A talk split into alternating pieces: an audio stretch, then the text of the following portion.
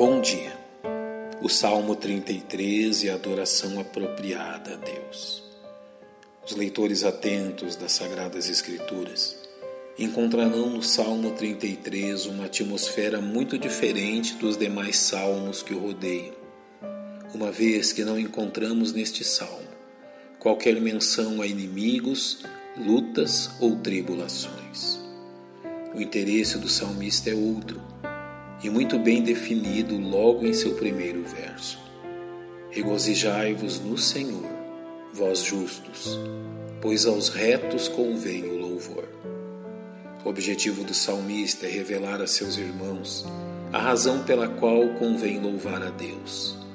E ele o faz com extrema propriedade, descrevendo um ambiente de adoração. Louvai ao Senhor com harpa Cantai a ele com o saltério um instrumento de dez cordas. Cantai-lhe um cântico novo. Tocai bem e com júbilo. Eis as razões por que é apropriado louvar ao Senhor. Primeiramente, louvamos a Deus pelas suas maravilhosas obras. Todas as suas obras são fiéis. A terra está cheia da bondade do Senhor. Adoração ao Senhor inclui também o reconhecimento da manifestação de seu poder. Pela palavra do Senhor foram feitos os céus e todo o exército deles pelo espírito da sua boca. Ele ajunta as águas do mar como um montão, põe os abismos em depósitos. Como também o fato que seu querer não pode ser detido, porque falou e foi feito, mandou e logo apareceu.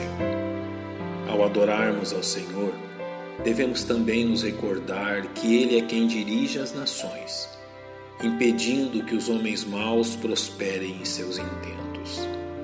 O Senhor desfaz o conselho dos gentios, quebranta os intentos dos povos.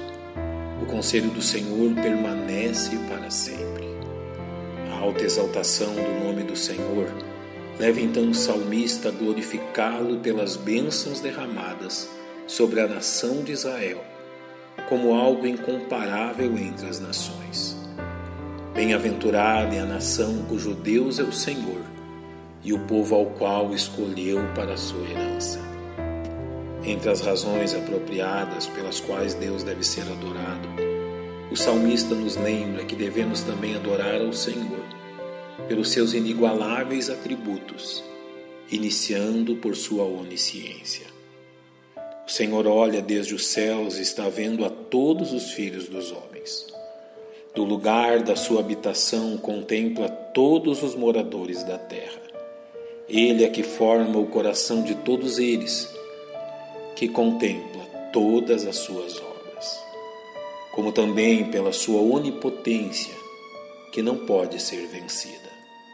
Não há rei que se salve com a grandeza de um exército, nem um homem valente se livra pela muita força.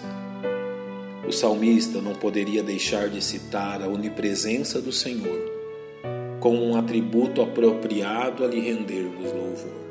Eis que os olhos do Senhor estão sobre todos os que o temem, sobre os que esperam na sua misericórdia, para lhes livrar as almas da morte e para os conservar vivos na fome. Finalmente, o Salmo 33 conclui este culto de adoração a Deus, revelando-nos aquilo que deve ocupar o coração dos adoradores que se aproximam do Senhor a fim de adorá-lo. Neles deve estar presente a viva esperança. A nossa alma espera no Senhor. Ele é o nosso auxílio e o nosso escudo a fé inabalável, pois nele se alegra o nosso coração, porquanto temos confiado no seu santo nome, e o amor revelado em sua misericórdia. Seja a tua misericórdia, Senhor, sobre nós, como em ti esperamos. Desta forma, encontramos no Salmo 33 uma verdade que deve nortear a adoração dos salvos a seu Deus.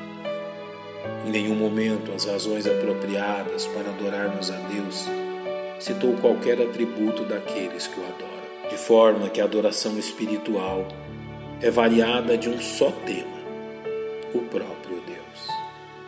Pai, nós exaltamos o teu nome, pois tu és o único digno de ser adorado. Te agradecemos pela tua imensa bondade para conosco. Em nome de Cristo oramos. Amém. Que Deus lhes abençoe.